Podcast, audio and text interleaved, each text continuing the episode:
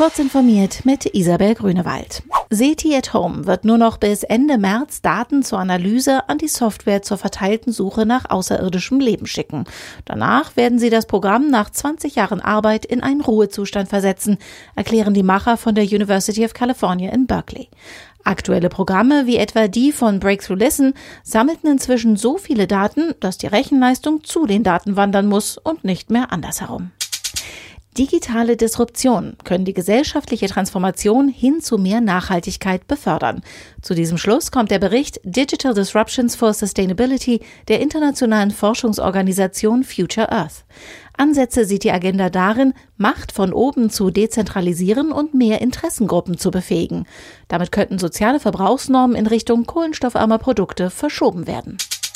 Das chinesische Elektroauto-Startup Byton hat seine Vertriebsstrategie in Europa für sein kommendes Modell M-Byte bekannt gegeben.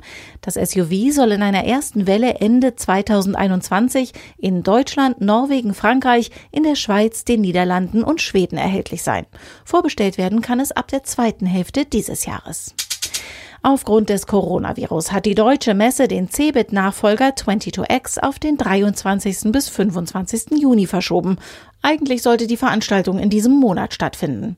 Die Deutsche Messe schreibt in einer Stellungnahme, dass die Empfehlungen des Gesundheitsamts und des Robert Koch Instituts kurzfristig nicht durchführbar seien. Die 22X ist der jüngste Versuch der Deutschen Messe, das weltweite IT-Publikum nach Hannover zu bringen. Anfang Februar hatte die Warner Music Group angekündigt, wieder an die Börse zu gehen. Am Montag hätte die Preisspanne der Aktien bekannt gegeben werden sollen, doch daraus wurde nichts. Das Coronavirus wirkt sich auf die Weltwirtschaft aus, weshalb die Aktienkurse vergangene Woche deutlich nach unten korrigiert wurden. Das ist kein ideales Umfeld für einen Börsengang. Also haben WMGs Banker den Börsengang bis auf weiteres aufgeschoben. Dass der Dow Jones am Montag wieder gut 5% zugelegt hat, hilft nicht. Zu unsicher ist die Zukunft. Diese und weitere aktuelle Nachrichten finden Sie ausführlich auf heise.de.